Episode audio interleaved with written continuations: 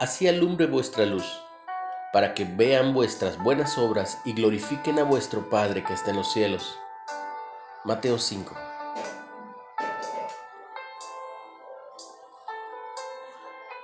Cuando mi esposa y yo nos preparábamos para mudarnos al otro extremo del país, queríamos asegurarnos de permanecer en contacto con nuestros hijos ya adultos.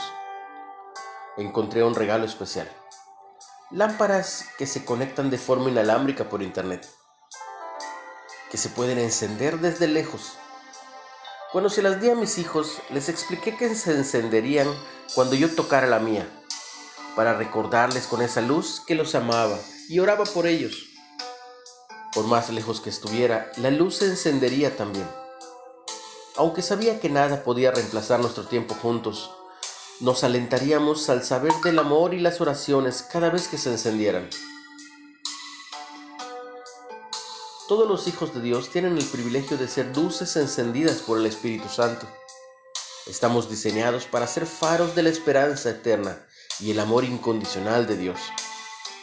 Al compartir el Evangelio y servir a otros en el nombre de Jesús, somos focos brillantes y testimonios vivientes. Cada buena obra, cada sonrisa amable, cada palabra de aliento y oración de corazón genera un destello de la fidelidad de Dios y su amor incondicional al transformar la vida de otros.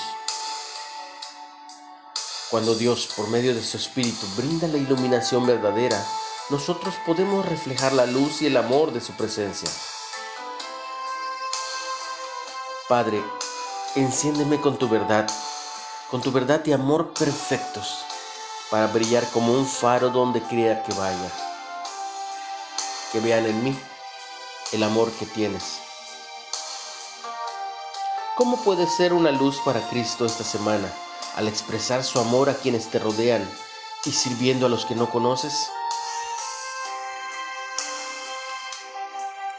Enciende una luz. Recibe un abrazo, un abrazo a la distancia de parte de tu amigo Jesús Ávila y síguenos en Spotify, en Reflexiones de Ávila con H.